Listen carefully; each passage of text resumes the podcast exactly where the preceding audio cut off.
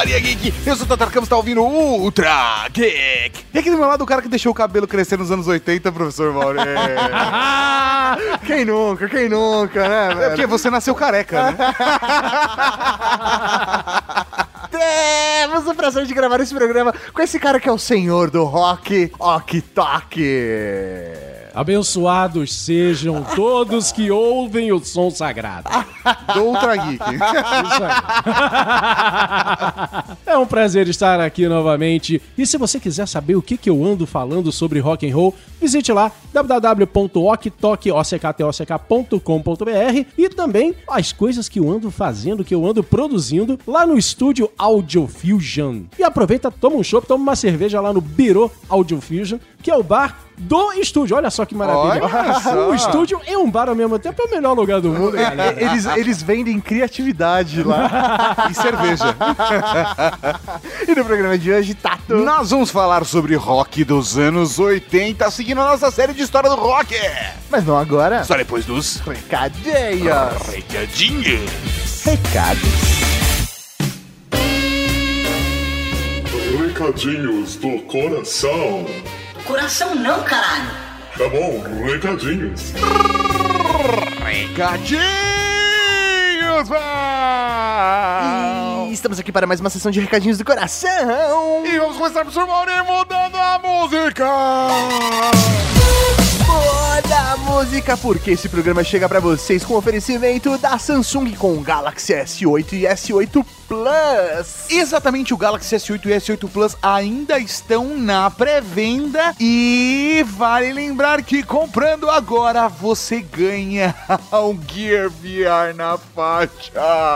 Então. Pra você entender como faz pra ganhar o Samsung VR comprando o seu S8 ou S8 Plus, acesse samsungparavocê.com.br. E lá tem o regulamento, mas você também tem o link aqui embaixo no post. E vale ressaltar uma informação que o pessoal da Samsung passou pra gente essa semana, professor Mauri, que aí é pra deixar a galera empolgada. Informações privilegiadas. Privilegiadas, eu diria. Qual que é a parada? Pra compras online, há uma grande chance de você receber o seu Galaxy S8 e S8 Plus antes de todo mundo. Então, peraí, se eu comprar no Submarino, na Magazine Luiza ou no Ponto Frio, eu posso receber antes do início das vendas, é isso? É, pra você ter uma noção, eles já estão entregando a partir de amanhã.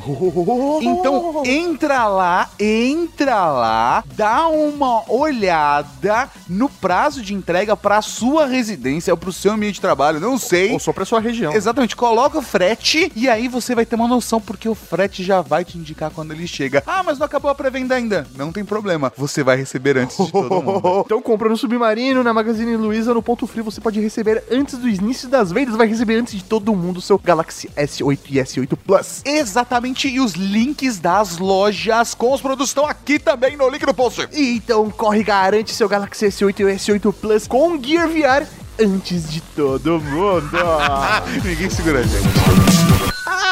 Aproveitando esses recadinhos, Cavalaria Geek, temos uma novidade sensacional, fenomenal, extraordinária, bombástica. É porque aqui, cara, a gente não para, amor. Não para, on fire, on fire, on fire! A galera do WeCast, aqueles nossos amigos que fazem aquele maravilhoso aplicativo, tanto para Android quanto para iOS, e fizeram o aplicativo do Ultra Geek para Android, tem uma novidade! Agora nós temos a função WeCast também no site da Rede Geek. Ou seja, você pode acessar redgeek.com.br, ir lá no Ultra Geek, escolher um podcast que você está ouvindo e acrescentar imagens ou ter as imagens de referência lá também no navegador. Então, se você um dia, por acaso, não está com seu celular com o player do Ultra Geek, com o nosso aplicativo ou com o WeCast na mão, ou se você usa um Windows Phone, por exemplo, tô falando agora com 0,3% da população.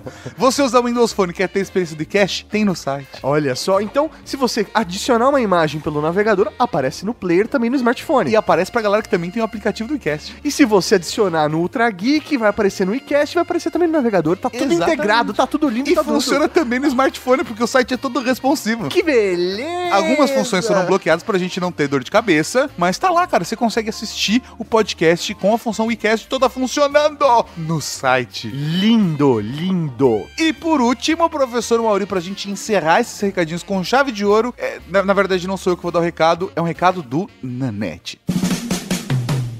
galera do Ultra Geek, eu sou Júnior Nanete e eu sou um dos hosts do podcast Pode Ser. Eu sou um porque tem mais outros três. Tem o Caio Guarnieri, Fala, gente! Caiu na área! Pode ser? o Elias Carabolade Fala galera, beleza? e o Cassius Romero. Fala galera, É isso aí. Somos quatro colegas de trabalho dubladores que nos juntamos semanalmente para ficar comentando os assuntos mais bizarros da semana. Sabe aquelas notícias que saem nesses sites mais loucos do mundo aí? E a gente acaba. sim, sim. isso- a gente lê e fala, mas que coisa é essa? Dá vontade de comentar. Então a gente se reúne semanalmente pra ficar falando groselha. É ou não é, gente? Exatamente. Sem embasamento nenhum, é ou não é, gente? É. Toda semana tem um. Cagando opinião, é ou não é, gente? Pode ser? Pode ser! Procure a gente, pode ser, Pode ser, pode ser pra Isso. você, pode ser. Pode ser. E aí, pode ser? Pode ser? Pode ser? Pode ser? Pode ser? Pode ser, pode ser, pode ser. Pode ser. Pode ser, pode ser. É, pode ser. Então, pode ser, né? Pode, pode ser. Não, pode ser sim. É pode ser. P-O-D-C, a letra C.com.br. Vai lá, ouve o Pode Ser Você também, porque tudo que o Nanete toca vira ouro. Ah! e aí, tá Agora tem podcast, podcast, podcast. Vira ouro. podcast. foi mudar o discurso, você ter uma trilha sonora para uma nova geração que estava surgindo e que comprou a ideia. Né? A gente achava que a gente estava tocando, que a gente ia fazer uma opção de show, uma opção de lugar, ia ser o maior barato, e de preferência ia pintar uma opção de gatinho, ia ser genial. momento algum, é, pelo menos eu questionei é, é, isso com uma relação profissional. A gente não tinha nenhuma estrutura, então eu fui no Jornal do Brasil para fazer o tijolinho, é, colocar aquele anúnciozinho, né? Eu desenhei os cartazes, a gente ainda tem os cartazes originais, pintamos camiseta, colamos no Baixo Leblon, no Baixo Gávea. Em Belo Horizonte, Minas Gerais, uma rádio popular da periferia, eu cumprindo o itinerário de trabalho daquilo, o disque jockey que estava me entrevistando virou para mim e falou assim: e se isso não der certo, você vai viver de quê, meu filho? Quer dizer, a possibilidade daquilo se desmanchar no ar era muito grande. Beleza! Estamos aqui hoje para falar de história do rock anos 80. Sim, nós estamos de volta. Anos 80 é um ano de desgraceira, né, velho? É uma Eu acho- década de Sim, desgraça. foi, foi o limite da humanidade, né? Dali acho que as coisas começaram a melhorar um pouquinho. Mais ou menos, a pochete está de volta. Ah, é, é a grande ressaca. Ai, ai. É a década perdida e com razão, viu? Olha, vou, vou te dizer, os anos 80, se vocês repararem, ele tinha uma estética robótica. Sabe aquele desenho dos Jetsons com aquela coisa toda angular, toda futurista retrô? Os anos 80 foram o ápice disso. E a música seguiu muito essa estética futurista, robótica, angular, meio, meio Metrópole, o filme Metrópolis. É, eu, eu, me lembro claramente da minha festa de aniversário de, sei lá, 5 anos. E aí tinha uma palhaça que veio do espaço. Sabe aquelas Ó. coisas? Minha mãe fez festa conjunta, assim, com vários filhos pra poder conseguir, né? Mas aí ela contratou. Vários filhos, tipo, da rua. Vamos, Não, não, não, idiota. Mas aí, qual que foi o roubo? Porque minha festa do meu irmão, da minha irmã, não é tão distante. Fez uma festa conjunta, um Ah, negócio tá, tá. desse. E aí, qual que era a parada? Tinha uma palhacinha que se apresentava e ela vinha do futuro, ela vinha do espaço, alguma coisa assim. E ela tinha uma ombreira que daria pra furar o olho de alguém. prata. Olha E, e se pega no ano, hein, menino? Nossa, se pega. Eu devo ter isso em algum VHS ainda. Ah, que maravilha. Anéis de Saturno. Anéis de Saturno foram a grande moda dos anos 80. Meu Ah, Deus. é. Cara, sério. E a música, infelizmente, seguiu essa moda, cara. Que coisa horrível. Cores, cores, cores berrantes, cores absurdas. Cores de todas as formas, formas de todas as cores, tudo. Cores, cores, cores, cores. cores, cores, cores e ângulos, ângulos, ângulos. Mas tinha rock nos anos 80? Pra mim, anos 80 é Michael Jackson. Ah. Ah. Cara, muito bem lembrado. A música, no geral, foi tomada por três grandes ícones nos anos 80. Michael Jackson, O rei, né? o, o rei, O rei do pop, você tem que deixar pop, claro, sim. porque você tem o rei do futebol, você tem o rei do rock, Né? você tem o rei de tantas coisas. exatamente, tem tanto rei Tem até aí. o rei do hot dog em São Caetano, então tem que tomar cuidado. Mas assim, vamos lembrar, cara, que Thriller, o disco mais medido de todos os tempos, saiu nos anos 80. Genial, né? Temos Madonna, Sim. que, cara, estourou também nos anos 80, e temos a MTV, que surgiu nos anos 80. Caralho, é verdade. Mas vale citar que muitas das músicas do Michael Jackson e da Madonna só existiram como eram por conta do rock de todas as histórias que a gente contou nos anos 70, nos anos 60. Assim, a influência do, do Michael Jackson é completamente, velho, ali blues, rock, né, velho? Vamos lembrar que a gente falou de Michael Jackson quando falou de Jack- Motown? é isso aí, Exatamente. Jackson's Five. Jackson 5, Motown lá nos anos 60. É, então, né? É, é a história, a continuação da história. Mas o cara trouxe esse clima visual, essa, esse recurso Essa visual, essa estética, graças à MTV. E MTV, a gente tem que agradecer muito a MTV. A inclusão do visual, a inclusão do videoclipe, ela ajudou a difundir muito o rock and roll, diversas formas. E aí veio com uma outra linguagem ainda, né? O vídeo e o videoclipe. Exatamente, veio o vídeo, veio o videoclipe e os estilos de rock que vieram depois, a partir dos anos 80, principalmente depois do punk, aproveitaram muito essa onda da MTV, aproveitaram muito o clipe. É, é foda, né? A gente tá gravando dos anos 80, eu já tô pensando nos anos 90. É sempre assim, cara, é sempre Ai, assim. ai. Cara, vamos lembrar que o punk deu à luz a dois filhotes, assim, eles não têm nada a ver um com o outro e nenhum deles tem nada a ver com punk. Cara, que coisa louca. As bandas punk inspiraram o New Wave e o pós-punk. O pós-punk, se você lembrar bem, você vai ter banda, aquelas bandas depressivas inglesas, tipo Echo and the Bunnymen, uh, Joy Division. Tudo isso nasceu do punk, cara. Tudo isso é filhote do punk. Cara, faz sentido, olha só. E faz sentido, né? Um The Cure entra nessa linha The também? Cure entra nessa Nossa, linha. The Cure, com certeza, Com cara. certeza, The Cure é um- é essa banda meio gótica, meio deprê, meio. O, o gótico nasceu do punk. O gótico nasceu do punk. Porque assim, cara. tentamos mudar o mundo, não rolou. Ficamos tristes. E o que que acontece? Esse estilo é muito visual. Do mesmo jeito que a gente falou lá nos anos 70, daquele rock teatral do Alice Cooper, do David Bowie, etc. Esse estilo também é muito visual. Ele carrega no, no- no preto, no, no lápis de olho, no- nos cabelos arrepiados, no Eduardo Mão de Tesoura. Eduardo Mãos de Tesoura é ótimo. The Cure, né, cara? The Cure, cara. O Robert Smith é o Eduardo Mão de Tesoura. Exatamente, sempre foi, né? Sempre verdade, foi, cara. o Edward Mãos de Tesoura é ele. É ele, verdade. cara. Eu, eu, eu queria muito que ele fizesse o Sandman no cinema. Nossa!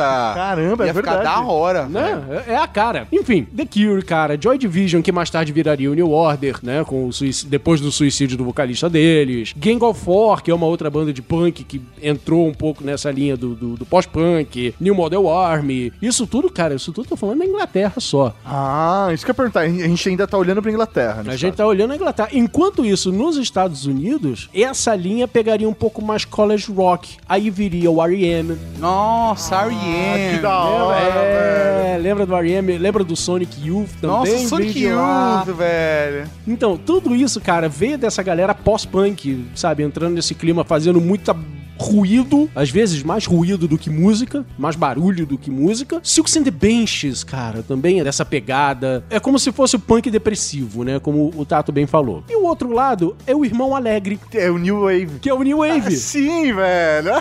Do outro lado veio o irmão, veio, veio o New Wave, cara, veio o B-52s. Nossa, cara, que, e assim, o B-52, ele tem um pouco do punk, e ele tem um pouco de surf music até. Exato. Ele tem um pouco do... do De dance, É, eletrônico. Tem um pouco de eletrônico, exato. Nossa, cara, B-52 é foda. Exato, cara. E, e essa linha do New Wave veio mais dos Estados Unidos. Aí a gente vai lembrar de B-52s, Talking Heads. Talking Heads, que já veio nos anos 70, junto com, lá no CBGB, etc. Veio Devo. Quem se lembra de Devo? Devil? Não, nunca... Nunca ouviu Não, falar também não, Devo? me lembro. Cara, procurem o clipe de Whip It. Cara, é, é- é assim, A Vingança dos Nerds. Lembrem-se de A Vingança dos Nerds. Sim, sim. aham. Imaginem uma banda formada por cinco nerds, ao estilo A Vingança dos Nerds, Que louco. uniformizados, com um chapéu, sei lá, que parece um abajur dos anos 80.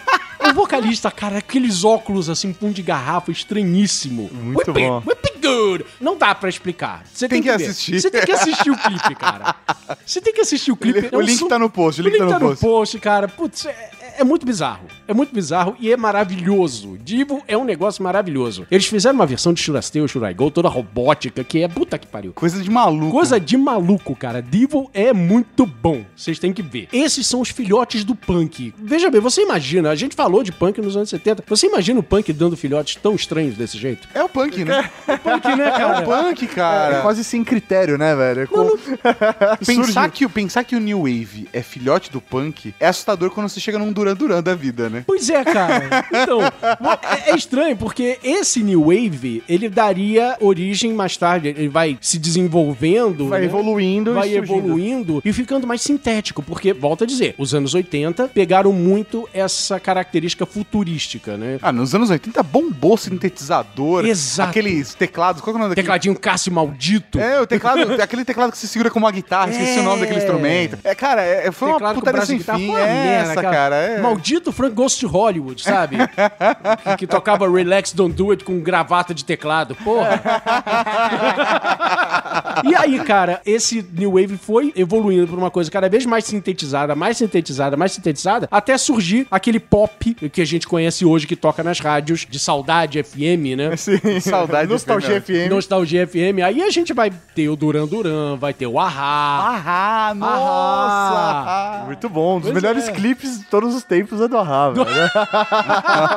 Sério, velho. É muito da hora. Vamos ter Pet Shop Boys, cara. Então, Pet isso que eu Shop Boys falar. nasce daí. É, é, meu, você vai ver. Aí a gente começa até a sair do rock e entrar em outras vertentes Justamente. aí da música. Quase né? que um dance, né? Você vê The Pet Shop Boys tocando em danceteria, velho. E a É. galera dançando e curtindo aquilo, fugindo um pouco do- dos instrumentos pesados e deixando mais leve, né? Mais agudo, menos grave. né? Exatamente. Mas é, é, e a gente tem vários estilos musicais e vários tipos de banda que fazem um mix maluco com diversos elementos que vão trazendo de diversos lugares, né? Não, não só dos elementos básicos, não só dos filhos que saíram, não só do punk, mas aí você tem bandas como, por exemplo, o U2, que é uma parada mega pop, não chegou num nível Michael Jackson, Madonna, mas era, era rock e é super pop e tem uma penetrabilidade, é a melhor palavra que É. eu pensei. Mas tem uma penetrabilidade na cabeça das pessoas gigantesca. Então, cara, o U2 ele faz parte de uma lista de cinco bandas que eu coloco aí que conseguiu misturar os dois elementos, o elemento do pós-punk com o elemento do new wave e ainda colocou uma característica própria. O U2 foi uma dessas bandas que conseguiu trazer, ao contrário dessas outras que estavam caindo para uma coisa mais sintetizada, o U2 ficou mais orgânico. Se você pegar os primeiros discos do U2, você percebe que era bem baixo guitarra bateria, bastante baixo guitarra bateria, o básico, baixo guitarra bateria e voz. Básico hoje, né? Era o É, básico, básico- hoje. básico Era o básico da época, É, né? sim, Veja bem, tem- enquanto a galera da época tava cada vez É mais ele botando sintetizador, básico, né? botando eletrônico, nem tanto. Se você pega o- discos como o Pop, por exemplo, os caras já chutaram uma porrada de balde ao longo do, do 40 Não, não, anos eu quis dizer que é, é o básico de qualquer banda, um baixo, uma bateria, Ah, sim. uma guitarra, é, é o- é o básico porque é o clássico. é Sim, o sim, sim, sempre, sim, né? sim. É o feijão com arroz. É o feijão com arroz de qualquer banda, né? Mas vocês perceberam que ele falou feijão com arroz, ou seja, o feijão é por baixo. Ah. Ele é carioca. né? Mas então, bandas como U2, eles postaram nesse, nesse básico, nesse feijão com arroz. Assim, enquanto todo mundo tava querendo ficar cada vez mais robótico, eles ficaram no baixo guitarra bateria, beleza. Por mais que o The Edge use trocentos mil pedais de efeitos, né? Ele faz uma meia-lua ao redor dele, eu odeio aquilo. Era uma coisa bem básica. Outra banda, e, é- e ficou maravilhoso, cara. Vamos lembrar de Sunday Bloody Sunday, vamos Nossa, lembrar sim. de The Joshua Tree, que é um puta disco que traz Where the Streets Have No Name, Still Haven't Found Looking For, e, cara, outros grandes clássicos dos anos 80. Mas eu acho que, posso estar errado ou não, você pode me corrigir, tá? Ok. Se você for ver o YouTube, ele de repente foge um pouco dessas características pela região que ele tá. Exato. Porque ele tá na Irlanda. e a Irlanda, é nos verdade. anos 80, Tava é pegando o, fogo. É o ápice, velho, da, da Sim, guerrilha ali, sim, do, do, sim, sim, do, sim. Do IRA. Uhum. Do IRA e tudo mais. Então, assim, faz sentido eles terem um estilo diferente, Sim. porque vai refletir a necessidade A deles. realidade era diferente. Essa é outra característica. Enquanto muitas letras dos anos 80 estavam ou depressivas ou festivas, eles estavam virando quase que revolucionários. Sabe? Eles falavam de Sunday Bloody Sunday, eles falavam de revolução, eles falavam de briga, eles falavam de morte, eles falavam de um monte de coisa. Letras de protesto, enquanto todo mundo tava ou festejando ou se deprimindo. O U2, então, eles é uma das características que fez eles se destacarem Sim. nos anos 80. Outra banda importantíssima para os anos 80 que, assim, revolucionou. Police. Police, nossa, cara. E Police eu acho que veio com elementos musicais que são tão fortes que até hoje eles estão se repercutindo, cara. Sim, o incrível do Police, cara, é que eles são só três caras, cada um deles trouxe elementos completamente distantes um do outro. Enquanto o Stuart Copeland trazia um som mais porrada, uma bateria mais porrada, o Andy Summers trazia uma guitarra mais jazz e o, e o Sting gostava muito do, daquela levada meio reggae. Quer dizer, são três coisas que não tem nada a ver uma coisa com a outra. Mas surge The Police. Mas, cara, quando os caras se juntavam no estúdio, maluco, saía aquilo e saía tão bem, saía tão lindo aquilo, cara. Que puta, como, como é que eles conseguiam aquilo? E como é que eles conseguiam aquilo brigando o tempo todo? Sim, porque eles se odiavam. Eles... Cara, Rede Geek.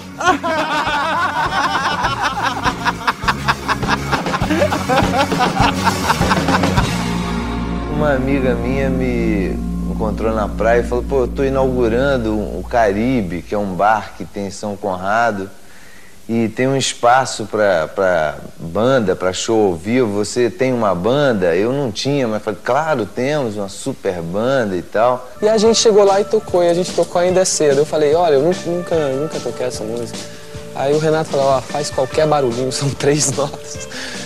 Faz barulhinho sei lá, tipo Gang of Four. Então foi plim, blom, glang, glong. Tipo o meu solo do Sonífera Ilha, eu considero uma coisa, não sei como é que eu consegui fazer aquilo, de tão estúpido que ele é, assim. Ele não tem lógica nenhuma. Que tipo de cabeça que saiu isso? Sabe onde eu vejo The Police? Onde você vê? Coldplay. Coldplay é um filhote desgarrado. É, né? É. O, o polícia olha pra aquilo e diz: Isso não é meu filho. Eu não admito. É um bastardo, né? Não assumo. Mas tem elementos, tem muitos Tem, elementos de tem. Police, cara. Cara, cara, trocentas mil bandas de lá pra cá tem elementos de polícia. Todo mundo tem elementos de polícia. Sabe outra banda que todo mundo chupinhou, assim, direto, principalmente a partir dos anos 2000, chupinhou direto? The Smiths. The Smiths, cara. The Smiths é o pai do rock alternativo de hoje. De Strokes a... É, é, tudo indie, né, também, Todos é. esses indies, cara, todo mundo paga pau pro Morrissey e com razão. Nasceu daí, cara. Morrissey e Johnny Marr são os pais dessa... Engraçado, né? Que a gente tá falando, a gente vê isso se multiplicando cada podcast que a gente faz história do rock, né? Uhum. Mas um cara ou um grupo de pessoas com uma certa influência que criam um outro som, e de cada um desses caras que nasce, sai mais 10. E desses 10, sai mais 10 estilos diferentes. E a parada vai ficando maluca, porque a gente vai chegar nos anos 2000, já não vai dar mais pra falar. Não. Vai, vai precisar de uns 5 programas pra falar só de anos 2000. É absurdo, cara. Só pros anos 80 já precisa de uns 3? É isso aí, é, é verdade. A gente, a gente tá discutindo apertando os blocos aqui. Opa! Na edição só vai o Ok falar. Mas aí, no caso do The Smiths, ele entra no pós-punk também aí. Ele entra naquela banda, naquelas bandas que misturavam, que tinham os dois elementos do new wave com o pós-punk. E aí, cara, entre várias outras bandas, citando aqui rapidinho, só pra não, neguinho não dizer depois, ah, ficou faltando fulano, ciclano, etc. Outras bandas muito importantes aí do pop. The Cure, a gente já falou, Bruce Springsteen. Nossa, Bruce Springsteen, cara. Que surgiu no comecinho dos anos 70, estourou aí com Born in USA e o cara é foda. Infelizmente não dá pra ficar falando aqui, porque senão... Não, que aí é o outro podcast à um parte. outro podcast Bruce à parte, E cara. até porque a, a gente sabe que a galera que é muito fã do Bruce, velho, ia defender, ia querer um podcast só pro cara, porque ia ficar impossível de agradar todo mundo. Não merece. Merece, merece mesmo, merece mesmo. Outra banda importantíssima que surgiu, Dire Straits, cara. Nossa, Dire Straits. Dire Straits. Cara, imagina. É anos 80, não é anos 70 Dire Straits? Cara, o primeiro disco é de 78, 79, algo do tipo, mas eles estouraram mesmo, principalmente com Money for Nothing, nos anos 80, com o primeiro clipe digital, 100% digital, é 3D, na MTV, que era do Money for Nothing. Caramba, que Muito maluquice, velho. Agora imagina Depois falam que a história do rock não tem nada de geek. aí. Meu, o desenvolvimento da guitarra. Se você for ouvir todos eles, você vai falar, nossa, isso é muito geek. Cara, agora imagina uma banda escocesa fazendo rock- country rock americano. Coisas de Mark Knopfler, enfim. E tem mais uma aqui que eu gostaria de guardar essa historinha para o nosso Snap. Ah, você vai adiantar qual pra deixar plantar Só, só, só da Augustinha. Quem é? Tem a ver com cinema. Só vou falar isso. Ah, então vai lá no youtube.com.br Geek Nossa. e já assiste esse snap, porque E o bagulho vai inscreve ser no louco. canal e aperta a sinetinha, porque só tem vídeo da hora. A gente já tá fazendo, cara, os reis do jabá. A gente tá fazendo jabá no meio do Trageek. Esse é o limite do limite, cara. Daqui a pouco eu tô falando, já saiu essa semana, o... aí fica difícil. Vamos falar do capeta agora? Vamos, vamos- vamos trazer o capeta de novo pra cá? Bora. Né? Se a gente convocou o capeta com o Black Sabbath nos anos 70, agora o bicho puxou a cadeira. E sentou na mesa, ele foi convidado pra sentou entrar na na, mesa, sala. sentou na mesa, tirou a camisa e deitou, deitou suado no sofá. É? Deitou suado no sofá porque agora a gente vai falar de The New Wave of British Heavy Metal. Uma, Uma sigla conhecida também como Woman. É, é N-W-O-B-H-M. É. Né? Exatamente. É uma, uma, É o aquático do He-Man. É uma sigla que só tem uma vogal, cara. É É isso que tem. O Russo entendeu Exatamente. Exatamente. Mas essa sigla é importantíssima porque esse movimento inglês foi liderado só por uma das bandas mais queridas, amadas, idolatradas de todos os tempos. Que quando eu falar aqui, eu tenho certeza que vai ter geek aí pulando, batendo cabeça, saltando da cama Tocando o guitarra. O cara viu só o finalzinho da história do rock dos anos 70 do último Trageek e já ficou arrepiadão, velho. Já, já matou a charada, né? Vocês sabem que eu estou falando de Iron Maiden, meus senhores. Ah, chegou a hora. Chegou a hora. Exatamente. Iron Maiden. Fiz muito churrasco ouvindo Iron Maiden. Opa!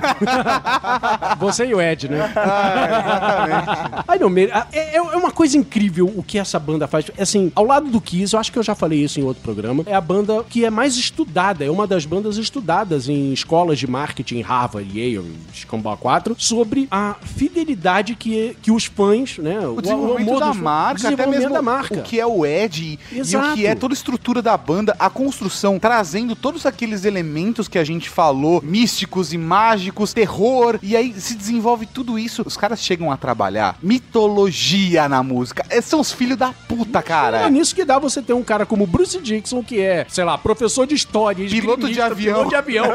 Cara não tem tempo pra mais porra nenhuma nessa vida, cara. Cacete. Deixa um pouco pros outros, Né? velho. E o pior é que nem foi ele que foi o primeiro vocalista da banda. né? Justamente, velho. Se a gente lembrar, cara, o primeiro vocalista da banda é um punk. O Paul Diano. Puta, é verdade. O Paul Diano era um punk. Se, Caramba, se é você verdade. pegar os primeiros vídeos do Paul Diano, ele tá com aquele jaquetão preto de punk, etc. E, e, aliás, esse foi um dos motivos pelo qual ele saiu da banda. Ele queria continuar fazendo um som mais punkão, enquanto a banda queria seguir esse, direcionamento mais heavy metal. Então ele foi convidado a sair da banda, e aí ele encontrou a banda procurando outros vocalistas, ele encontrou o Bruce Dixon, que era de uma outra banda chamada Samson, que por acaso, eh, aliás, eu lembro dessa entrevista, o Bruce Dixon falando que ele viu o Iron Maiden tocando num, num bar, boteco, fudido, antes, antes deles fazerem sucesso. Ele tava olhando só, porra, cara, essa banda é boa, mas esse vocalista é uma merda. Eu acho que eu faço muito melhor do que ele.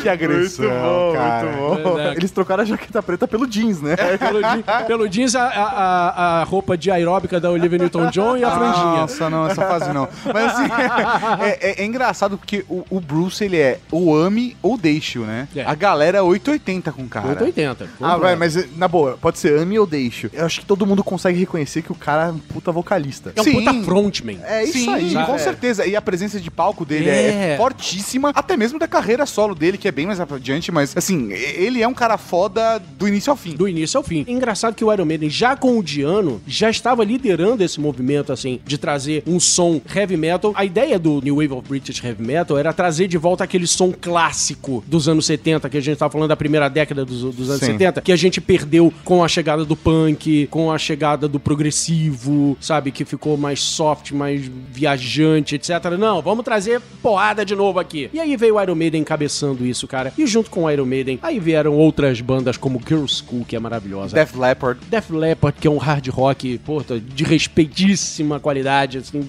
do caralho. Temos Diamond Head, que é a grande influência de uma outra banda dos Estados Unidos que vamos falar daqui a pouquinho. E outras bandas que não faziam necessariamente parte do movimento, mas que já lançaram seus primeiros discos no finalzinho dos anos 70, pegaram a força e vieram junto e fez- começaram a fazer um puto sucesso no comecinho dos 80, como Motorhead Motorhead, nossa! e Judas Priest. Ah, moleque. O Judas Priest tem um pezinho mais no punk, não? O primeiro disco, sim. O primeiro Tá, disco tá, tinha. Tá, tá. O primeiro disco, Rock Rolla, que.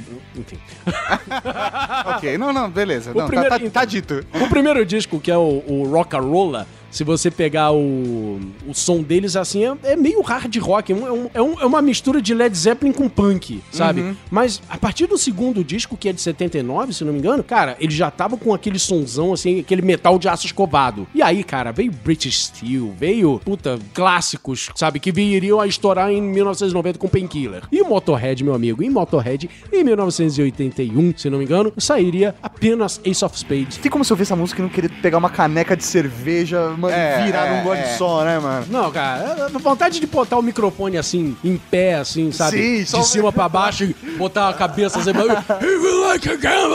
Porra, é, é isso, cara. É isso. Motorhead é isso. Motorhead é, é- é o cara que consegue juntar o punk e o, e o heavy metal, fazer os caras saírem abraçados. E me fala uma coisa, uma característica que sempre me chamou a atenção no, no Iron foi eles terem 25 guitarristas na, na- no palco. isso, velho, tem alguma influência? Começou neles, cara? Tem, eu, não, velho, foda-se, isso é isso aí. Na, na verdade. É o pagode da guitarra. Na verdade, 45 caras da banda, sabe? O primo, o sobrinho, o vizinho, o tio do boteco. Todo mundo tem um cavaquinho, o cara traz o pandeiro. Na verdade, essa coisa da, da banda ter três guitarristas só apareceu nos anos 2000. tá? Ah, tá. Porque a banda sempre teve dois, apenas dois. Inclusive, é uma, uma fórmula que o Iron Maiden trouxe que todo mundo começou a, a imitar a partir daí, que é aquela coisa da guitarra dobrada, né? Você faz Sim. o riff de guitarra, ah, o Adrian Smith faz um, um riff de guitarra, o Dave Murray faz o A mesmo base. riff. Não, ele faz o mesmo riff, um tom, um tom e A meio terça, um, acima assim, ou é. abaixo. Um, um deles faz um tom e meio abaixo do outro. tá? Entendi. Mas é a mesma frase de guitarra. É como se fosse um backing vocal. É, por aí, por aí. Um back vocal de guitarra. É, é, é um back guitar. Exato. Mas é, beleza, a gente tá falando, agora tá falando da Inglaterra. Isso. Certo? Mas Isso. o que aconteceu nos Estados Unidos enquanto tava tendo esse movimento na Inglaterra? Então, cara, esse movimento, mais uma vez, influenciou os Estados Unidos, influenciou os headbangers Mas americanos. Isso com uma outra velocidade, porque a gente já tá falando de anos 80. Anos 80. Agora, agora a comunicação entre continentes é muito, mais rápida. rápida. O disco que sai lá, sai num país, sai no outro no mesmo dia. Até porque o mercado, a indústria da música já espalhou, cara. Você gravou um disco, você já compartilha isso. Multinacionais coloca- espalhadas no mundo inteiro. Já combinar de, de sair o lançamento mundial no mesmo dia. Já tá nas lojas do mundo inteiro. Lá... Já tem telefones nos carros. Exatamente. Inclusive, fica a dica aqui do Ultra Geek 275 Indústria da Música. Pá, os reis do Jabá. Influenciados por- pelo New Wave of British Heavy Metal, uma galera de Nova York, principalmente, começa a colocar anúncios no, no- no jornal, sabe? Procura-se baixista, guitarrista pra formar uma banda com influência principalmente de Iron Maiden. E aí me aparece um dinamarquês batendo na porta do maluco Como é lá. que é? É, me aparece um dinamarquês pra bater na porta do americano lá de Nova York. E aí, eu toco bateria. Porra, legal, eu toco guitarra. Então, vamos fazer uma banda? Vamos fazer uma banda. E assim nascia o Metallica, meus amigos.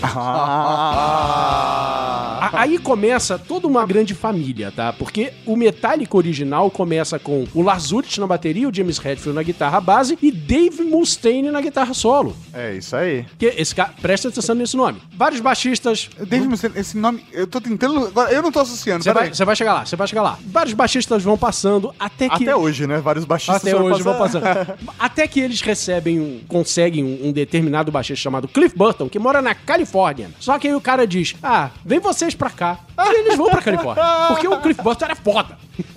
O cara é tão bom, fala, vale a pena. O cara é tão bom que, porra, beleza, vambora. Bom, Cliff Burton era foda, eles vão lá, atrás do Cliff Burton. E o Hatfield e o Lars Ulrich já estavam de saco cheio do Mustaine, porque o cara bebia pra caralho, enchia a cara de droga pra caralho e brigava pra caralho, se metia em briga pra caralho. Puta, a gente tem que demitir esse cara de alguma forma. Chegando na, na, na Califórnia, eles encontram uma outra banda chamada Exodus, que é foda também, onde tinha um guitarrista chamado Kirk Hammett.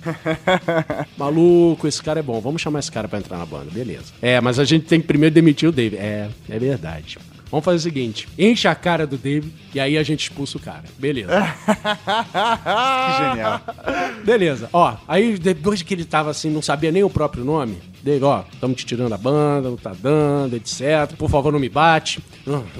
Tá, e aí, cara, deram assim, botaram o cara dentro do ônibus, bêbado, feito um gambá, com o equivalente a, sei lá, 50 reais no bolso, e mandaram de Califórnia de volta pra Nova York. Dentro de um busão. Dentro de um busão. Nossa, cara. E aí formou-se Metallica na, na, na Califórnia, com a formação clássica, com, com o Hammett na, na guitarra solo e o Cliff Burton no baixo. Beleza. E o Dave Mustaine, quando acorda em Nova York, bêbado, com aqueles 50 reais no bolso, eu vou formar uma banda que vai ser muito melhor do que esses filha da puta e vou me vingar deles. E assim nasce o Megadeth. Ah, Megadeth. Muito bom, Megadeth, meus amigos. Megadeth, né? Megadeth. Meu sonho é pegar uma música da Margarete Menezes e fazer o Megadeth Menezes.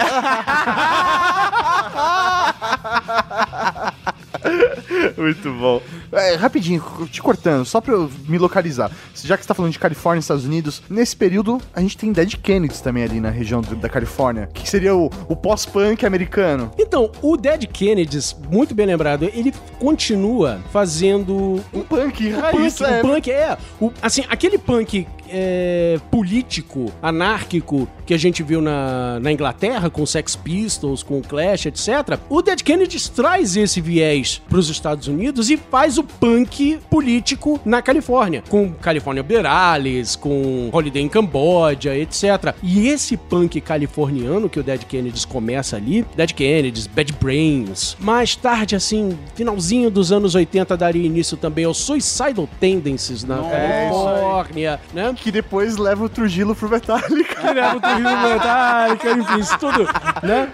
Isso É a dança, da, a dança das cadeiras. a dança das cadeiras, né? E aí, cara, é, daria início a um estilo de punk que a gente viria lá nos anos 90, que é aquele punk que a gente vê do Green Day, Offspring, etc. Mas lá nos anos 90 a gente não, vê. não, é porque tem muitas referências, porque tem Exato. toda a questão do surf music da Califórnia, Uh, anos com 90, o anos punk 90. da Califórnia. Não, não, não, mas eu não tô chegando lá ainda. Eu estou falando como a Califórnia é aberta a esse tipo de som especificamente Oh. por conta de vários elementos desde o surf music. Mas nos anos 90 a gente Nos fala anos mais 90 a gente fala isso. Agora, voltando ao trash. Até porque uma das minhas bandas favoritas... Eu tô sabendo.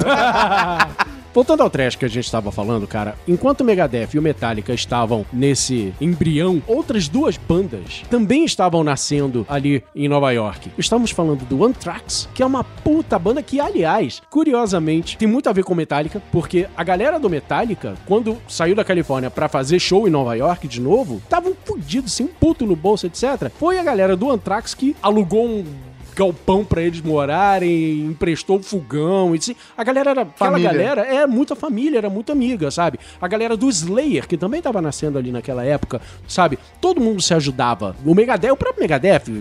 Brigando ali, depois começaram a fazer as pazes mais tarde, etc. Então todo mundo se ajudava ali na- no, no cenário trash. Inclusive, uma curiosidade: tinha, tinha uma banda chamada Armored Saint com um vocalista chamado John Bush. O John Bush ele foi convidado a fazer parte do Metallica, a ser o cantor do Metallica Ah, assumiu o vocal. assumiu o vocal do Metallica. Só que o John Bush ouviu o Metallica e disse: Cara, James, você é o melhor cara pra cantar. Você tem mais cara de Metallica do que eu. Continua você aí, Caralho, olha só, mano, que, da foda. hora. né? Curiosamente, o mesmo John Bush nos anos 90 viria a ser o cantor do Anthrax. Olha. O thrash metal nasce aí com o Big Four, e principalmente em 1986, cara. O que, que tinha na água de Nova York em 1986? Absurdo. Eu espero que não seja Anthrax, né? A partir do momento em que os nossos amigos, próximos amigos e irmãos quase, dos Paralamas do Sucesso, gravaram um compacto, o Renato imediatamente falou: opa, chegou muito perto, sabe? Vamos tentar alguma coisa e tal. E nisso, logo antes, tinha vindo a Blitz, né? Somos sucesso. Pô, legal, pai. Deu grana, começou a entrar grana, graças a Deus. Eu adorava. Perdi meu amor, tem, tem paraíso, é maravilhoso. Show da Blitz no Circo Voador do Arpoador, no final, depois de ter feito uns cinco bis de, de Você Não Soube Me Amar, o público saiu cantando lá do final do Arpoador até a Vieira Soto. Você não soube me amar. A frase Você não soube me amar, eu acho que ela é definitiva para a ruptura que houve, certo? O tal blitz que aconteceu na música popular brasileira, que mudou inteiramente o discurso. Mas nós temos também, nos anos 80, uma outra variação do rock, né? A gente teve aí o trash, teve- tivemos o, o heavy metal mais raiz com o Iron Maiden e tal, galera na Inglaterra. Mas a gente tem uma outra linha aí que fica uma mistura meio de glamour com rock, com heavy metal. A gente tem o hard rock. É o rock mais divertido dos anos 80. É, rock mais divertido. É o rock mais divertido dos anos 80, mais espalhafatoso, mais zoeira. É a maior zoeira. É, É, acho que Será que é só zoeira? é zoeira, cara. Eu não sei, eu tenho dúvidas, É cara. pura, pura zoeira. Pura zoeira. E olha, do- mais uma vez, cara, eu vou falar mais um monte de banda aqui, rapidinho, só pra nego não dizer que. Pra não dizer que eu não falei de flores, tá? Nós vamos começar. vou- só, só vamos começar com uma aqui que todo mundo, eu sei que todo mundo adora, cara. Twisted Sister. Ah, Twisted Sister é ótimo, cara. Twisted Sister, cara, Twisted Sister é uma banda. Não, mas é zoeira. A Twisted É, Sister Twisted Sister é zoeira. Twisted Sister é zoeira. Mas é uma banda filha da puta, cara. Eu fico puto porque eu tô aqui tomando meu café da manhã, aparece o Disney e me transforma num traveco. Porra, é foda. Exatamente, cara. Mas não só o Twisted Sister, mas tem, tem outras que vão na mesma parada. Tipo, Porra. Poison vai na mesma parada. Poison vai na minha parada. Bon Jovi, início Bom, de carreira. não, Bon Jovi era. Bon, Bon Do- Jovi, cara. Bon Jovi tava um pé no Twisted Sisters. No- Depois... Com aquela cabeleira, É, cara. Pega um clipe chamado Runaway. Eu acho que é o primeiro clipe do Bon Jovi na história. É uma vergonha. Vergonha ali não define, É né? uma vergonha, é uma vergonha própria. Não vir- virou uma vergonha própria. Que é um, é um absurdo. E esse hard rock, essa galera maquiada. Aquilo que eu falei do New York Dolls nos anos 70. Sim. Né? O pessoal pegou aquele elemento e abusou, assim, carregou na maquiagem. No- Mas isso veio de Kiss. Isso, isso veio Isso, eh, juntando veio- com todas essas estruturas que a Então, gente viu nos anos 70. Foi como eu disse, né? Veio do Kiss, veio do New York Dolls, veio do Alice Cooper. White Snake. O White Snake, White Snake foi aquilo que eu falei no outro programa. O White Snake, ele começou como um Deep Purple cover, Aham. mas ele chutou ele, ele foi, balde- ele foi, ele foi, Ele foi se transformando. Ele foi indo, indo, indo. Foi indo, indo. indo, indo. Quando viu, cara, ele tava com aquele cabelão armado cantando Is This Love, fudeu. Aliás, muitas bandas dos anos 70 se transformaram nesse visual porque, mais uma vez, MTV. Obrigado, MTV, por ter instituído esse visual na época. Tudo isso é culpa da MTV. Você pega até mesmo Ozzy carreira solo, anos 80. Nossa, pega o clipe do Crazy Train. É, velho. É Aquela- verdade. Aquela cabeleira, É verdade. mano. Ele parecia, ele parecia, sem sacanagem. Ele parecia o Walter Mercado. Não, ele parecia a Sarah Connor. a Sarah Connor no Exterminador do Futuro, cara. De ombreira e tudo, saca? De ombreira e tudo, É, cara. velho, você fala, mano, sério que esse daqui é o príncipe cara, das trevas? tem- mas tinha essa parada do andrógeno, dessa coisa toda, e a gente vê isso em Aerosmith, cara. Aerosmith, A cara. gente vê isso numa banda que eu não posso deixar faltar nesse bloco. Por favor. Guns N' Roses. Que aparece só no finalzinho dos anos 80. É, assim, a formação deles é na metade dos anos 80. Mas história nos anos os 90, ano- o, o- O primeiro disco pra é de falar 89. mesmo, é exatamente, pra falar de verdade de Guns N' Roses, vai ser nos Vai anos ser nos 90. anos 90, Mas sim. tinha que pontuar, porque Sim, sim, ah, sim. se você for ver o Axel Rose de bermuda de ciclista colado, aparecer nos bagos, você entendeu? É, é isso, cara, é hard rock que a gente tá falando. E sabe o que mais? Eu vi show do Guns Com ele magro ou gordo? Magro, magro ainda. Eu vi ali um Aerosmith cover. Era igualzinho a banda toda. Era uma cópia descarada Mas do você que tá o falando Aerosmith isso de, de quando? do começo dos anos 90. Hollywood Rock? Hollywood Rock. Caralho, velho, você foi no Hollywood Rock? Claro, Todos. Nossa, velho. Se fuder. Na época que podia ter propaganda de cigarro na televisão, né? Pois é. Você viu o Nirvana, então? Não? Vi. Caralho, vai se Nossa, vai se fuder, ó. fuder, Ok Tok. Vai tomar no cu. Desculpa aí, gente. Tá? Então, cara, era uma cópia do que o Aerosmith fazia no começo dos anos 70, 80. Era igualzinho. O Joe Perry com aquela cabeleira, etc. E o Slash. É verdade. É O. Slash. E várias outras bandas fazendo a mesma coisa, etc. Cinderela, por exemplo, que era uma outra banda que provável pela cara de vocês, Eu vocês nunca ouvi. ouviram falar. O nome não me é estranho, cara, mas. É, é porque é uma princesa Disney, tá? Agora, duas bandas muito importantes pra esse cenário, né? Assim, abusaram. Pra... Uma abusou pra caceta das maquiagens, das roupas colantes, etc. E do sexismo, principalmente. Motley Crue. Sim, velho. Era quase. Eles eram travecos dos travecos, Traveco né? dos Traveco ainda assim pegava todo mundo. Era Travecos do Metal. Traveco do metal e pegava geral. E outra banda que Rimou ainda. né? e outra banda que corria por fora, fazia um negócio completamente diferente, eles eram muito mais humoristas do que se levando a sérios, é Van Halen. Caralho, é verdade. Mas Van Halen tem um som. Van Halen, cara. Então, não, É que ele tem o pezinho peraí, dos anos 70, é né? que você tem que, você tem que o colocar... primeiro disco é de 78, 79, É por isso aí. aí. Mas são duas vertentes. Tem o Van Halen, construção visual, letra, e tem o Van Halen, construção Halen som. musical. Exatamente. O som do Van Halen é um ultra geek à parte. Totalmente. E o que esses caras fizeram e o que esses caras adicionaram na bagagem musical que a gente vai ver muito nos anos 90, vai ver muito nos anos 2000, Van Halen Só- construiu muito isso, cara. Só um elemento geek faz o Van Halen vale- valer um programa à parte. Ed Van Halen inventou a alavanca da guitarra. Pronto, né? é vamos falar foda. de outra coisa então? tá? Ponto, já, tá, já bateu. Exato. Eu só queria falar uma coisa muito importante que aconteceu nos anos 80, dentro desse hard rock e, e- e etc. Acho que foi a última barreira de segregação que faltava quebrar pela música, que foi finalmente o crossover de estilos culturais, de estilos musicais entre culturas raciais. Por exemplo, até os anos 80, o rap, por exemplo, é o rap, hip hop, etc, era só feito por negros. Hard rock, rock com guitarra, etc, era só feito por brancos. De repente surgiram duas bandas que quebraram esse negócio. Primeiro, Living Color. Olha, é verdade. Fazendo quatro negros fazendo hard rock do caralho de bom. E a outra banda era Beast Boys. Sim, Três ju- velho, Beast Boys, Beast Boys, caralho. Três judeus magricelo fazendo rap. E, velho, fazendo um, um bom rap. Puta rap. É foda, né, cara? A galera faz a brincadeira do Eminem, né, cara? Aham. Mas rap tem, não lembra de Beast Boys, né? Mano, por favor, Beast cara. Boys é muito bom, velho. Mas e misturando elementos, guitarra Misturando com elementos, hip hop. exatamente. Mas eu acho que tem muita influência disso também, do, do momento histórico que passavam esses países naquela, por conta da Guerra Fria. Uhum. Exato. O momento de Guerra Fria fez com que muitos dos preconceitos, muitas das coisas que estavam intrínsecas na cabeça das pessoas, ficasse mais frágil. Por quê? A preocupação da bomba atômica, a preocupação do- dos inimigos soviéticos, era uma parada muito forte e batida na TV o tempo todo. Eu acho que isso facilitou também que essas segregações raciais ficassem cada vez mais sutis, Uhum. até o ponto de permitir essa, essa cruzada de linhas, né? Sim. Ultrapassar essas barreiras. Esse escambo de estilos musicais. De culturas, De né? culturas, etc. E, e a junção delas também. Porque tiveram dois encontros importantíssimos que aconteceram nos anos 80. O primeiro, que inclusive todo mundo pensa que veio depois, mas não veio antes, foi o encontro do Anthrax com Public Enemy, tocando Bring the Noise.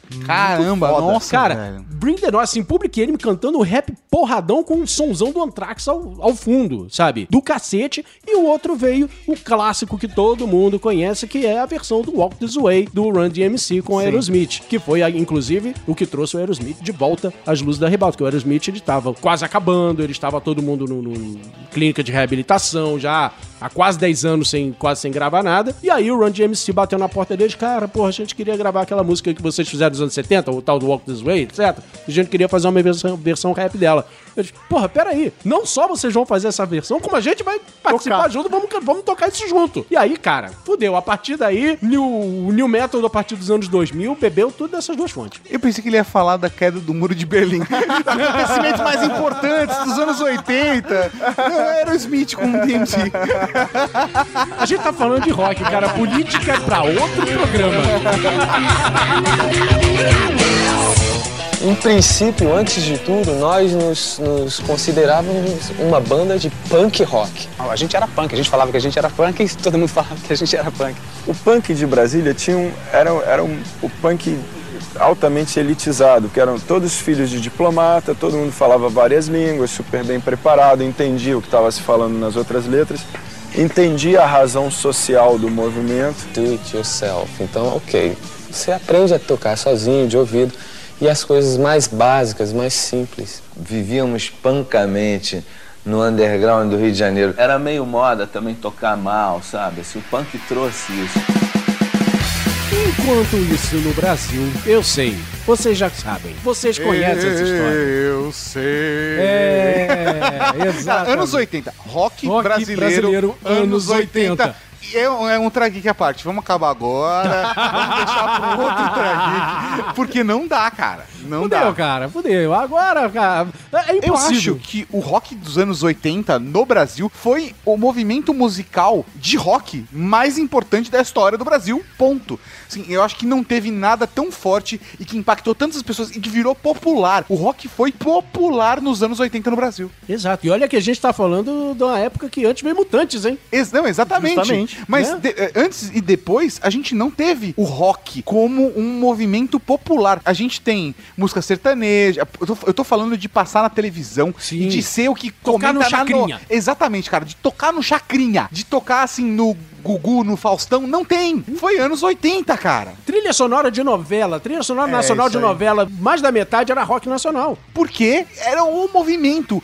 As pessoas ouviam rock o tempo todo. Rock. Rock era o movimento popular na época. Sabe uma coisa? Sabe a quem que a gente pode agradecer isso? Quem? Ao pai do Cazuza. Caralho, é verdade. verdade. O pai do O Cazuza. pai do Cazuza. Agora, agora ninguém vai perguntar por que o pai do Cazuza? Porque o pai do Cazuza era o presidente da Som Livre, a maior gravadora brasileira, aquela que lançava todas as trilhas sonoras de novela da Globo. Ah, durante muito tempo, inclusive nos anos 90. Exatamente. É verdade. Né? Então, óbvio que eles iam pegar todas essas bandas que o, que o filhinho dele gostava, né? Ouvia, etc. E botava lá, inclusive, a própria banda do, do, do filho dele, o Barão, É Barão Vermelho. Vermelho.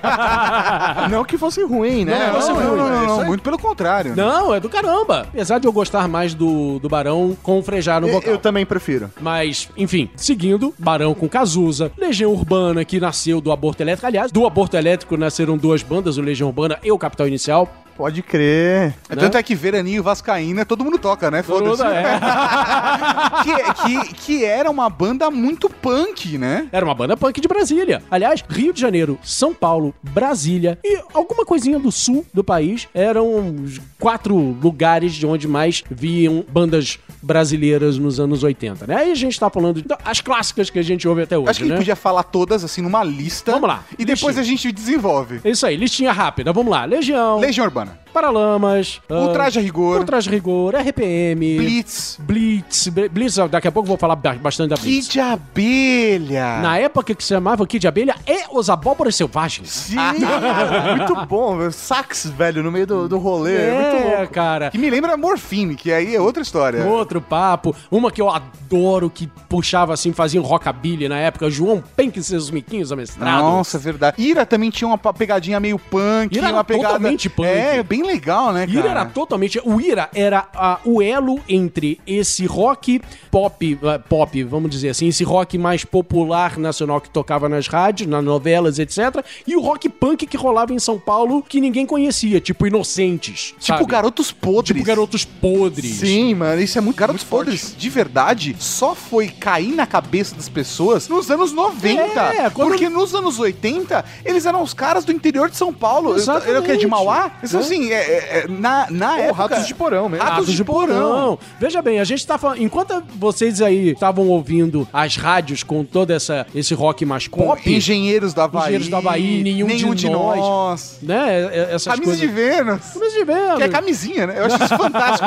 As pessoas não sabem, mas camisa de Mas Vênus É camisinha. é camisinha. É o verdadeiro nome da É- camisinha. Agora, enquanto vocês estavam ouvindo isso, o underground paulista, cara, tava comendo solto com Inocentes, Ratos de Porão, Garotos Podres, essa galera toda, cara, que era do caralho, era uma porrada na moleira, né? E o nego só vinha conhecer isso nos anos 90, 2000, realmente. por aí. Agora, voltando a esse, esse rock radiofônico dos anos 80, a gente tem que agradecer a dois elementos muito importantes que, que explodiram isso. Acho que a primeira coisa a falar é, na verdade, um grupo de teatro. Grupo de teatro? Grupo de teatro. O primeiro elemento, assim, que a gente tem que agradecer é um grupo de teatro chamado Asdrubal Trouxe o Trombone. Asdrubal trouxe o trombone. Asdrubal Trouxe nome. o Trombone, cara, que é um nome fantástico que veio do pai da Regina Casé. Como assim? A Regina Casé fazia parte desse grupo. Regina Casé, Luiz A Fernandes. Regina Casé hoje A tem uma Regina- pegada tão popularesca. É. Mas é- ela é, é uma história Ela da é hora, roots, cara. Cara, Regina Casé era foda. Né? Veja bem. Pornô chanchada, velho. É, vai, vai, vai. É, fez de tudo, né, cara? Fez de tudo um pouco na vida.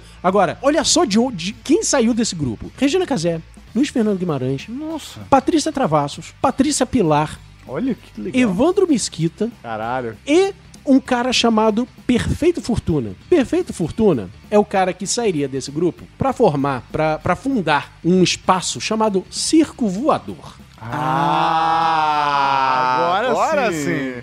Exatamente. O Circo Voador, clássico espaço show alternativo no Rio de Janeiro, que começou primeiro na Zona Sul e depois foi pra Lapa, onde ficou por 30 anos, sei lá, 20 Tá fechado, anos. né? Não, reabriu. Reabriu. Ah, tá. Reabriu. Ele fechou, inclusive eu estava lá No último dia? no último dia, no, Pô, no dia que fechou. Não, não, ele eu tava lá fechando a porta. Ele, ele que trancou o cadeado. O, o, o Walk pode cantar. Eu nasci. É. Há 10 mil O Walk anos tava tudo. O Walk tava no Hollywood Rock, cara. Desista. Cara, eu, tô, eu tava no primeiro Rock in Rio, ah, não. Caralho. Ah, merda. tá? Se fuder. Enfim, depois eu conto Cara, essa história. o cara viu Queen ao vivo, né? Eu vi. Vai. Depois eu conto essa história.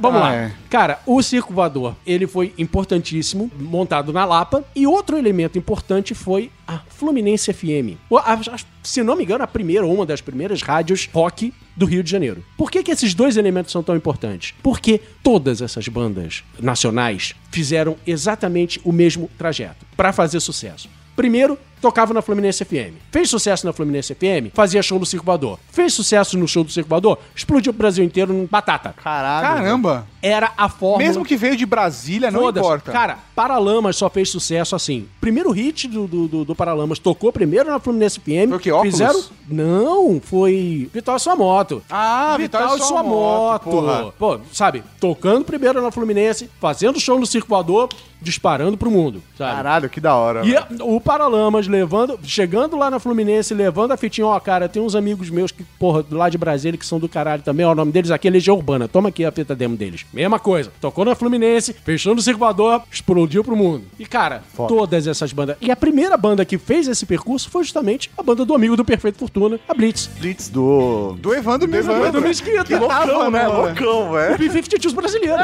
Ele é, é, exatamente. É o B-52 brasileiro. Quero passar um weekend com você. Eu também. Exato.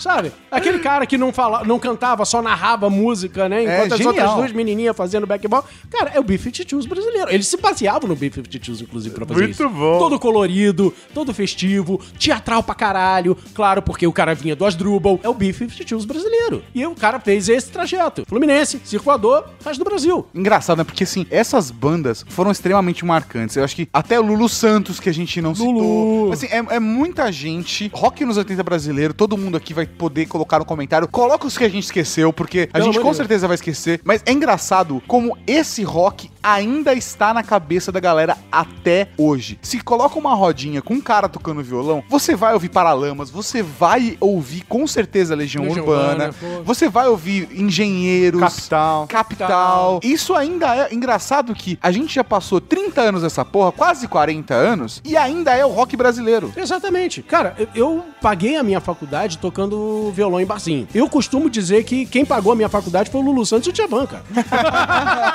É foda, é foda. Porque com certeza você não pagava recado, né? Não, quem pagar pro dono do bar.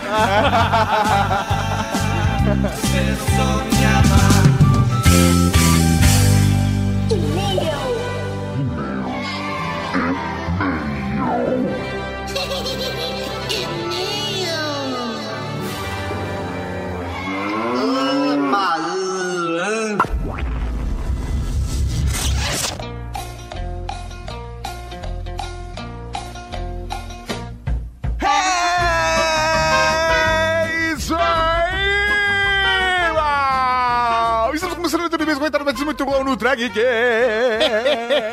Mas que beleza, senhor Tatarca.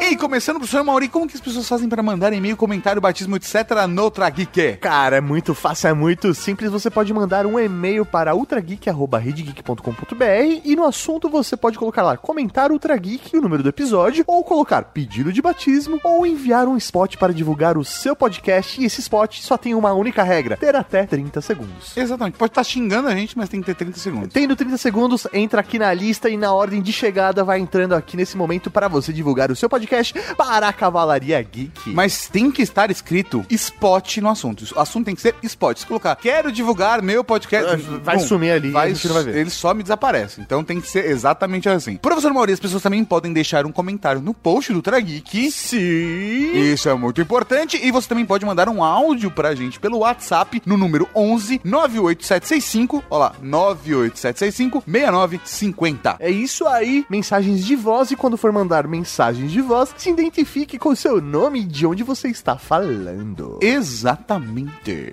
Professor Mauri, vamos então começar com um spot da galera do Super Game Brother. Você gosta de joguinhos? Sim? Então foda-se. Então não deixe de conferir o Super Game Brothers, o podcast de games do portal plataformageek.net. Nós falamos sobre as grandes franquias dos games, as empresas por trás delas e as novidades do meio. E quando sobra tempo a gente fala de tudo isso de uma forma séria.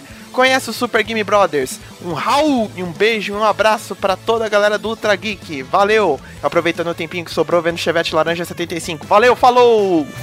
Um Raul aí pra galera, Super Game Brothers. Muito bom Muito esse bom, spot. cara. Eu gostei, eu gostei muito. Gosta desse joguinho? Então foda-se. E também gostei da aproveitando o tempo que sobrou vendo o Chevette laranja. Cara, tem tudo a ver com as coisas que a gente fala, né, velho? Assim, Justamente. Quer dizer, não tem nada a ver com as coisas que a gente fala, mas, Mas tá no nosso com universo. clima, com o clima do, do, do Trageek. Então acho que a galera vai curtir. Realmente, Super Game Brothers que você pode encontrar no plataformageek.net. Está aí. E como prometido na semana passada, dessa vez vamos ter mensagens de voz. E vamos começar com a mensagem do Álvaro Xavier, de Lages, Santa Catarina. Sua chamada está sendo encaminhada para a caixa de mensagens e estará sujeita a cobrança após o sinal. Raul Marechais da Cavalaria Geek. Aqui quem fala é Álvaro Xavier, de Lages, Santa Catarina. Eu sou um ouvinte recente, apesar de já ter ouvido falar há mais tempo, mas só recentemente aí é que eu dei a devida atenção e assinei o feed e comecei a ouvir os episódios aí pelos assuntos nos quais eu me interesso e tenho gostado bastante. É, o jeito como vocês conduzem os assuntos, a maneira como vocês falam, sempre bem, bem animados, bem humorados, isso aí é, faz o ouvinte se sentir acolhido. Então a gente acaba se sentindo amigo de vocês, né? Acho que é um sentimento que os outros ouvintes devem concordar aí, né? Então é isso, mandando essa mensagem de voz aqui para mandar um abraço para vocês. Gostei bastante do último episódio sobre a colonização de Marte. E quem sabe em breve eu mande aí um, um e-mail requisitando, quem sabe aí o meu batismo aí pra vocês. Beleza? Raul! Raul, meu velho! Raul, uma mensagem linda com elogios e ofegante. Exatamente, né, cara? Mas sabe o que é muito legal, Maurinho? Parada que o Álvaro comenta, acho que são dois pontos que dá pra gente chamar a atenção rapidamente, tá? Mas vamos destrinchar a mensagem dele. Vamos destrinchar, vamos- exatamente, vamos destrinchar a mensagem do Álvaro. A primeira delas é a questão dessa relação que a galera tem, se sentir muito próxima da gente. E às vezes a gente não conhece você, tá aí do outro lado, mas a gente também se sente próximo de você porque a gente tem o tesão pelas mesmas coisas. Justo. Na maior parte dos casos, a gente gosta de- das mesmas coisas 100%.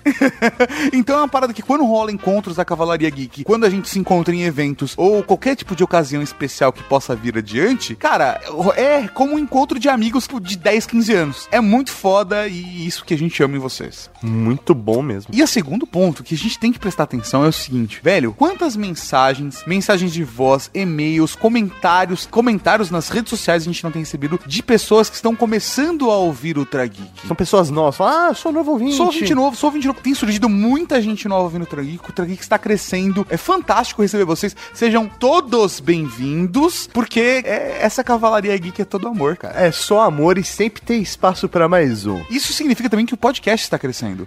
Porque, velho, é uma parada que cada vez mais pessoas estão conhecendo. Então, passe a palavra do Trageek adiante, apresente pros seus amiguinhos. Ainda tem, além de tudo, o aplicativo Android que facilita tudo. É, o jeito, um jeito fácil de compartilhar mesmo é utilizando o aplicativo Android. Você chega, meu, fala assim: vou te apresentar um negócio. Pega o smartphone da pessoa, baixa o aplicativo do Trageek e já baixa o programa que você acha que ela vai gostar. E aí, meu, você já vicia, você dá o primeiro de graça. Exatamente. E o segundo e o terceiro também. É, tudo, de, tudo graça. né? Então, é. Então, um Raul pra Álvaro Xavier de lá de Santa Catarina.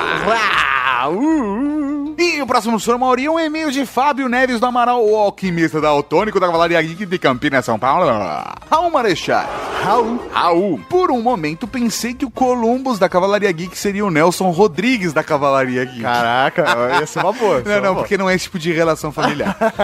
Sobre os processos de terraformação. Não suficiente todo o trabalho para introduzir organismos capazes de utilizar os substratos do ambiente marciano, eles precisam resistir a esse ambiente. Radiação, temperatura, pressão, umidade. Pesquisas que envolvem organismos extremófilos, que sejam aqueles que sobrevivem em condições completamente extremas, como vulcões, reatores nucleares, partidos políticos brasileiros. Esse aqui é muito bom são importantes para entender como ingeirar um novo organismo ou descobrir um que segure a onda. No Brasil também temos pesquisas do tipo, é o nosso pequeno passo. Olha só que bacana. É, velho, é do Brasil. Brasil! Um cheiro pra vocês e PlayStation. Como que eu faço pra entrar na taverna secreta da Cavalaria Geek no Facebook e no Telegram? É muito fácil, velho. Você precisa mandar um pedido no grupo, tem um grupo chamado Cavalaria Geek de Elite. Você vai lá e manda seu pedido e manda uma mensagem pra página da Rede Geek no Facebook também falando: "Olha, eu fiz o meu pedido, eu sou tal da Cavalaria Geek". E é isso. E aí a gente vai te autorizar. E aí você entrando lá no grupo, próprios membros da Cavalaria Geek, que são administradores dos grupos do WhatsApp e Telegram, já vão te introduzir aí Mágico. nas redes da galera. Ficou horrível essa frase, né? Redes da galera. Ficou, eu tava tentando soltar meu cinto que tá apertando aqui atrás, eu tirei a boca do microfone. Nossa, ficou, ficou mal essa frase, né? Ficou toda estranha, do tipo, não funcionou a sua frase, eu tava tentando tirar o cinto pra colocar a boca no microfone. Ainda bem que a gente tá gravando à distância. Vamos então pro próximo e-mail, professor Maurinho, um Raul, pro alquimista do Autônico da Cavalaria Geek. Raul. E o próximo e-mail é um e-mail especial. Ele não é um e-mail qualquer. Ele é um e-mail especial porque ele é um batismo!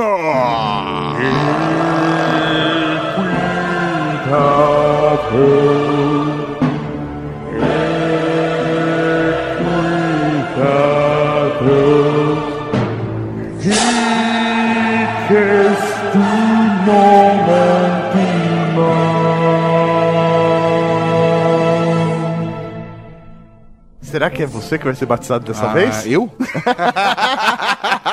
Não você, eu.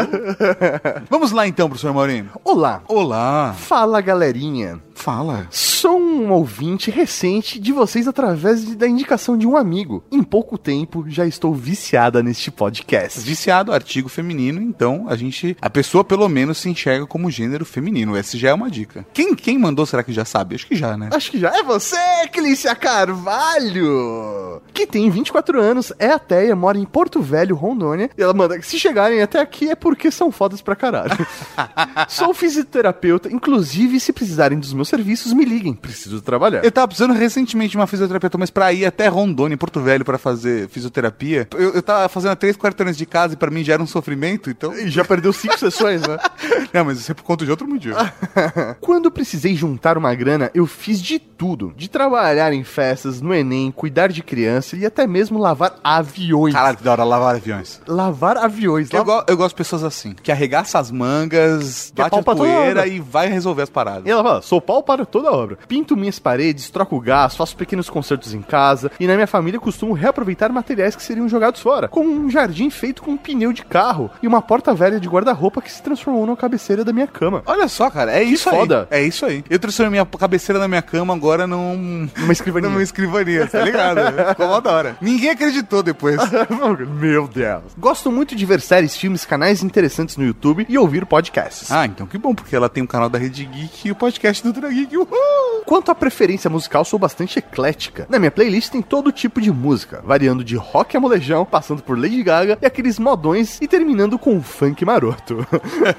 Falando em música, durante quatro anos participei da bateria de um boi bumbá aqui na minha cidade. Ah, faz de tudo mesmo. Mano, é muito bom. Tenho um apreço grande por fazer misturas de comidas consideradas Não, diferentes. não, vai, vai. Agora, assim, o nome dela, o nome dela tá indo pra uma direção. Agora a gente para e presta atenção. Uma das minhas favoritas é comer leite condensado com farinha de mandioca. Ah, de boas. Não, isso combina. Isso é quase tipo tapioca com leite condensado. Continua. De boas. Sim, é gostoso, eu imagino. Sim, continua. Fazer um sanduíche de pão, mussarela, leite condensado e batata palha, que é pra dar uma crocância. Nossa. É uma outra mistura que também adoro. O rolê dela, na verdade, é comer leite condensado. E ela dá desculpas É com outras isso, coisas. mas assim, essa- essas misturas bizarras. Eu vi gente, sabe, faz o quê? Que é? Pega pão, sorvete, batata palha, fecha um lanche e come. Não, eu já vi gente comendo sorvete com batata frita. Isso ah, não, vi. sim, mas. Mas sei lá, não. já vi gente comendo feijão gelado com creme de leite. Tem um tio meu que comia salsicha com chocolate. Caralho, velho, salsicha com chocolate. É verdade, cara. Caramba, E eu tinha uma amiga na escola quando eu era criança, bem criancinha mesmo, que ela comia bolacha de chocolate, bolacha recheada. Aham. Porque, peraí, ou é biscoito, eu não sei. Bem, recheado de chocolate com ketchup. Ela Ketchup, fazia, ela isso. fazia. Tem gente que faz isso. Meu Deus. Abria, ela abria e fazia tipo Um hambúrguer. um hambúrguerzinho, coloca ketchup e fecha de novo e come. Meu Deus. é foda. Meus amigos costumam me dar vários apelidos diferentes, cada um com uma história para ser contada. Acho que é só a minha memória de Dory me fez esquecer algumas coisas. Então, de tudo isso, venho solicitar a minha nomeação para a cavalaria. Atenciosamente, Clícia Carvalho. Eu acho que gente tem que bater aqui em dois pontos, Mauri. Primeiro, a questão da independência da força da Clícia, que é uma coisa animal. É isso aí. Acho que a gente tem que ser assim mesmo, independente, arregaçar a manga, ir pra cima, pau pra toda a obra e, E lavar avião. Exatamente, cara. Se precisar, limpa a bunda de criança ou lava avião, não tem segredo. É isso aí. Agora, o segundo ponto são as comidas bizarras. Comidas bizarras, as mistu- misturas bizarras. Que assim, a- a- o leite condensado com farinha de mandioca, eu até entendo. De verdade. Sim. verdade, eu até entendo. Deve ser gostoso, porque deve dar uma crocança. É isso aí, sei lá. eu- Entendeu? eu- açaí com, com farinha de mandioca também fica muito bom. É mesmo? É. Caramba, com leite em pó também fica foda. e leite condensado. E aí se chama caganeira uma semana. Mas vamos lá. É, Mas quando coloca leite condensado, batata palha, pão e mussarela, aí, Aí a gente é, tem, a, Clícia. a- gente tem potencial. É. Então, Clícia Carvalho, ajoelhe-se. A partir de hoje, tu serás conhecida como a Florzinha da Cavalaria Geek.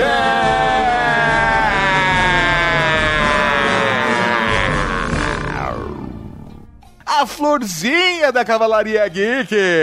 As meninas super poderosas, velho. Ela é muito girl power, velho. Ela é muito girl power, mega independente, salva a cidade o tempo todo. E ajuda em casa também, faz as coisinhas em casa e E tal. o mais importante, ela é resultado de uma mistura bizarra.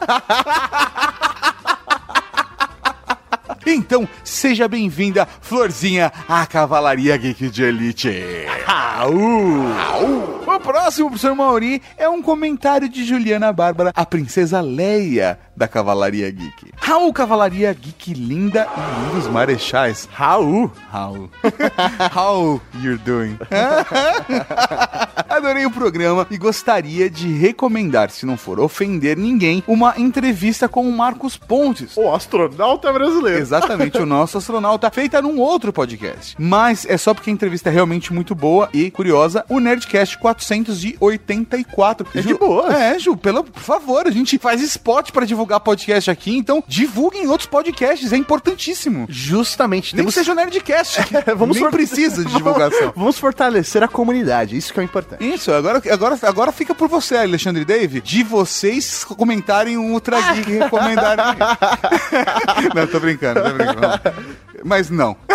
tô, tô, tô- brincando também. Estou com o professor Mauri na indignação de tanto empenho em largar o planeta para trás ao invés de consertá-lo. Não acho que o programa deva ser deixado de lado. Entendo os benefícios, mas acho sim que tem um sentimento de estragou, foda-se, eu compro outro. Acho que acredito muito mais num futuro tipo Elysium, mesmo que não seja uma plataforma flutuante, onde as pessoas pobres ficariam aqui no planeta estragado e as outras privilegiadas viveriam em um novo lugar e prontinho para ser consumido. Olha É, só que velho. ponto de vista comunista. Não, tô brincando. que ponto de vista interessante, eu não tinha parado pra pensar. Tenho certeza nisso. que ela fez greve.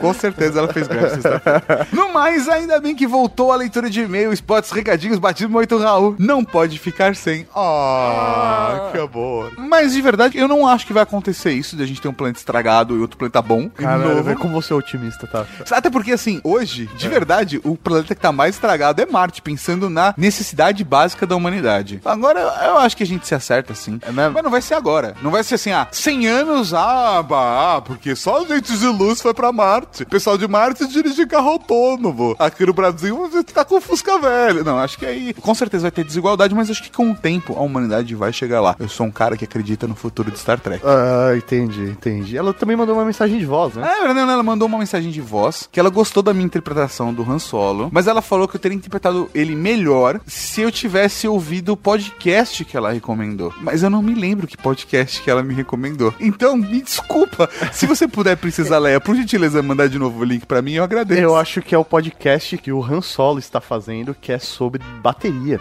Ah! Ele tá fazendo um programa focado na carreira, desenvolvimento, como você aprender a tocar bateria, entrevistando bateristas. Que da hora! É bem legal o conteúdo. E a, a Princesa Leia que tá fazendo a edição. Passa o link pra mim, eu realmente não tenho. Eu tenho o Passa, arquivo. Mauri. Te mando- Passa, o eu arquivo. vou ouvir Princesa Leia. Vou ouvir essa semana. Então, um Raul pra Princesa Leia. Um Raul, sua linda. E falando em Raul... Vamos para o Momento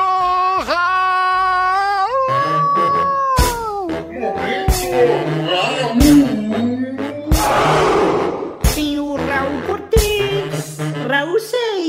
Raul Gazola, Raul Gil, Raul Júlia, Cara, tem Raul pra caralho aqui. Um Raul para Daniel Godoy Pereira, o Columbus da Cavalaria Geek, que coincidentemente tem a frase: Com grandes poderes vem grandes responsabilidades tatuada no braço. Que da hora, velho.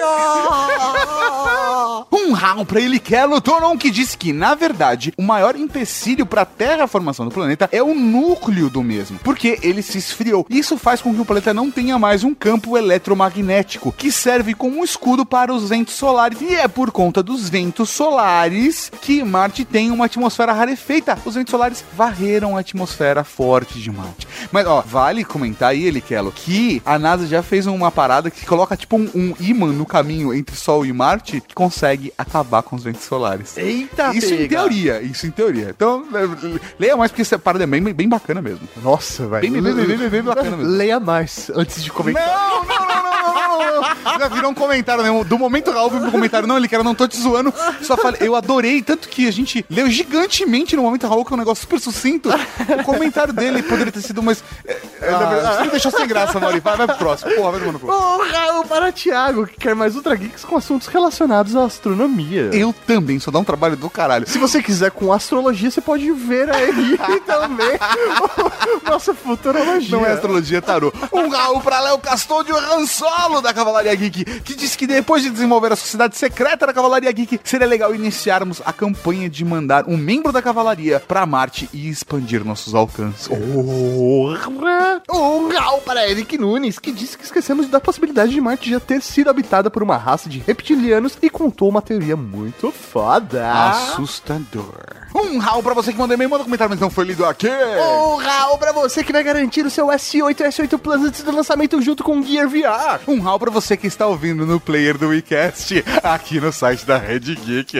Um Raul pra você também que vai se inscrever no canal do YouTube da Rede Geek. E um Raul pra você que vai conhecer o podcast Pode Ser. Pode ser? É isso aí, Cavalaria Geek. E até semana que vem. Com mais um Ultra Geek. aqui na Rede Geek.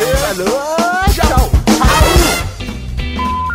E a gente precisa pontuar, senão a galera vai culpar a gente. Mauri, que banda a gente tem que falar de rock brasileiro dos anos 80 que tem pelo menos pontuar, porra? Caralho, velho, a gente poderia falar de Sepultura, que, velho, foi a, a- a primeira banda que realmente estourou e ganhou o mundo, mas... Vamos deixar isso pros anos 90, porque... Foi nos anos 90 que virou adulto, né, velho? Pois é, né? Você acabou de ouvir o Ultra Kick.